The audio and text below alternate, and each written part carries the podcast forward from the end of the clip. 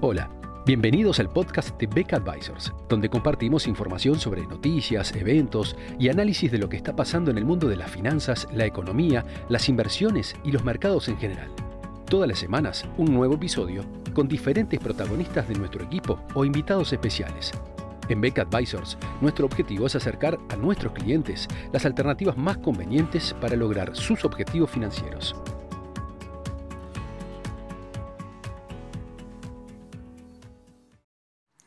La celebración de un acuerdo comercial entre 15 países de Asia, eh,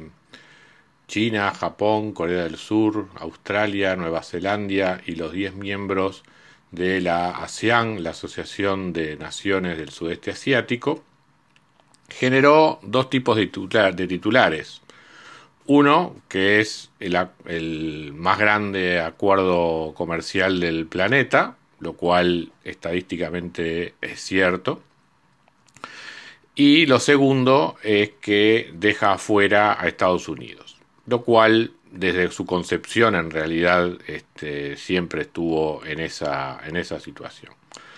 Em, más allá del tamaño, ¿qué es lo, lo, económicamente relevante y qué es lo que importa respecto de la presencia o no de Estados Unidos en este, en este acuerdo, que es lo que significa desde el punto de vista político. Eh, desde el punto de vista económico, si bien el acuerdo involucra a un número muy grande de, países y a una población del planeta también muy importante, con economías que representan una porción muy grande también del PBI mundial, eh, el acuerdo, si bien es amplio en materia de objetivos, es muy estrecho en materia de foco básicamente está focalizado en tarifas, eh, más allá de que prevea acuerdos en materia de servicios, propiedad intelectual y demás, eh, tiene prácticamente ausente el tema de las barreras no arancelarias, el tema de servicios está muy levemente tratado, que es justamente una de las objeciones por las que India todavía no forma parte de este acuerdo. Y lo que sí plantea es una. Hay dos cosas importantes. Una, eh, hay una reducción arancelaria entre países miembros, que es especialmente atractivo para los miembros de la ASEAN, para lo de los, miembros de la Asociación de, Naciones del Sudeste Asiático, dado que les permite integrar en un solo acuerdo los, ya, los, los ya acuerdos que existen entre ellos en materia bilateral además armonizando normas de origen, con lo cual con la rebaja arancelaria más la armonización de normas de origen también genera un estímulo a, eh, a la complementación desde el punto de vista de cadenas productivas. Yo creo que ese es uno de los aspectos desde el punto de vista económico más importantes que tiene el acuerdo y específicamente vinculado eh, a los países de la, de la ASEAN, que serían en principio los más, los más favorecidos. Eh, desde el punto de vista de China, este ha sido una propuesta siempre fundamentalmente política, este, y a tal punto ha sido de interés político para China que hizo concesiones justamente en materia arancelaria para tratar de llegar a, este acuerdo de la mejor manera posible y de lo, y que eventualmente este se pudiera concretar, especialmente luego de que durante el año pasado el acuerdo estuvo trastabillando por las dificultades eh, que planteaba India para, para formar parte del acuerdo. Para China esto era políticamente importante en el marco especialmente de su guerra comercial con Estados Unidos, a fin de poder afianzar sus relaciones con el resto de los países de Asia y tener allí una barrera de contención a las sanciones comerciales que fuera impulsando Estados Unidos, pero además también le abría la puerta a negociaciones eventualmente eh, más profundas en el futuro con dos socios muy importantes que están presentes en este acuerdo, como son Japón y Corea del Sur.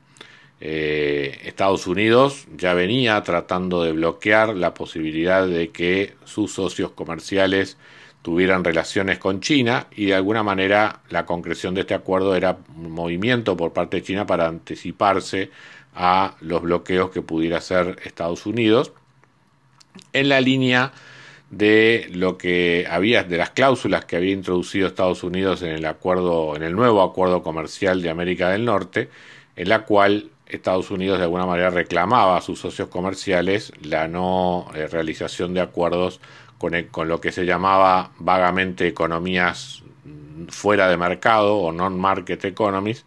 pero que claramente era una cláusula dirigida a frenar las relaciones comerciales con China.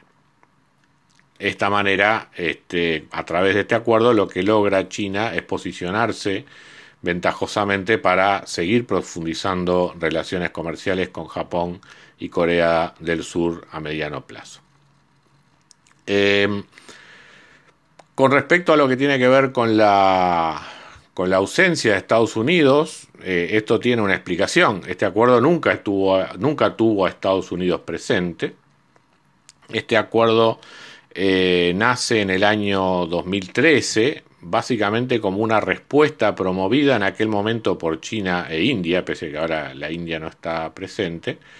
eh, cuando la administración Obama lanzó el Trans-Pacific Partnership, el TPP, que era el acuerdo comercial eh, del Pacífico, que ahí sí tenía a Estados Unidos como líder, incorporaba a los países de la ASEAN, pero dejaba fuera a India y a China. Entonces, para la India y para la China, esta era una respuesta, digamos, a lo que era el posicionamiento geopolítico de Estados Unidos en la región a través del TPP. Y a, su vez, justamente, como habíamos señalado, ofrecía atractivos adicionales desde el punto de vista comercial a los países del sudeste asiático.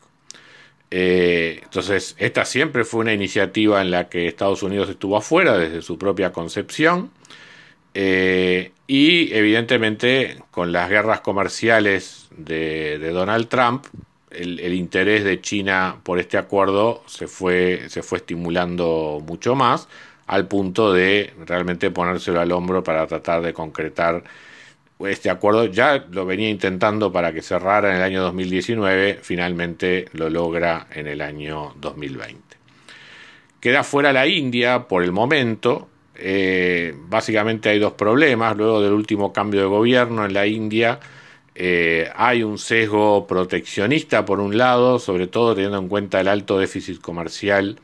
que tiene India con China, y por lo tanto ahí lo que reclamaba India era una, un mayor nivel arancelario relativo para la India, especialmente en lo que eran sus, relaciones comerciales con la China, hasta el momento en que la industria india estuviera más competitiva. Y por otro lado, lo que pretendía India también era una mayor apertura en lo que es su ventaja comparativa, que es el sector de servicios, donde ahí encontró el obstáculo de otros países de la región, en particular Singapur,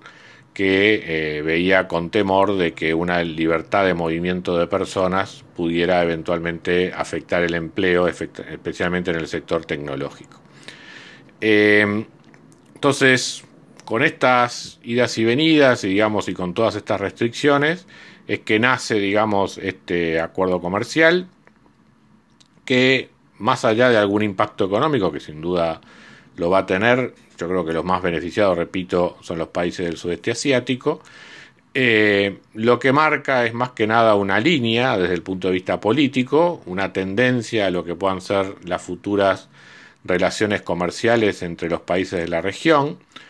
una, un respaldo a China, este, una, una forma, digamos, de, de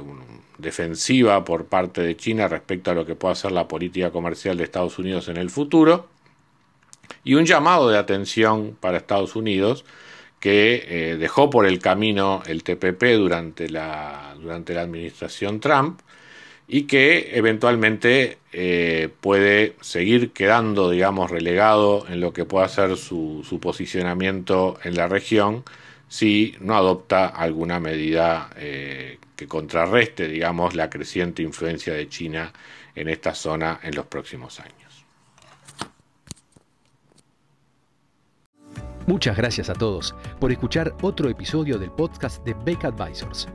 Te invitamos a compartir este podcast con tus amigos, colegas, dejarnos tus comentarios o reviews y seguirnos en nuestras redes sociales Instagram, Twitter, LinkedIn y también nuestro canal de YouTube. Visítanos en nuestro sitio web beckadvisors.com para leer nuestros informes, reportes y conocer más sobre nosotros. Hasta una próxima entrega y muchas gracias.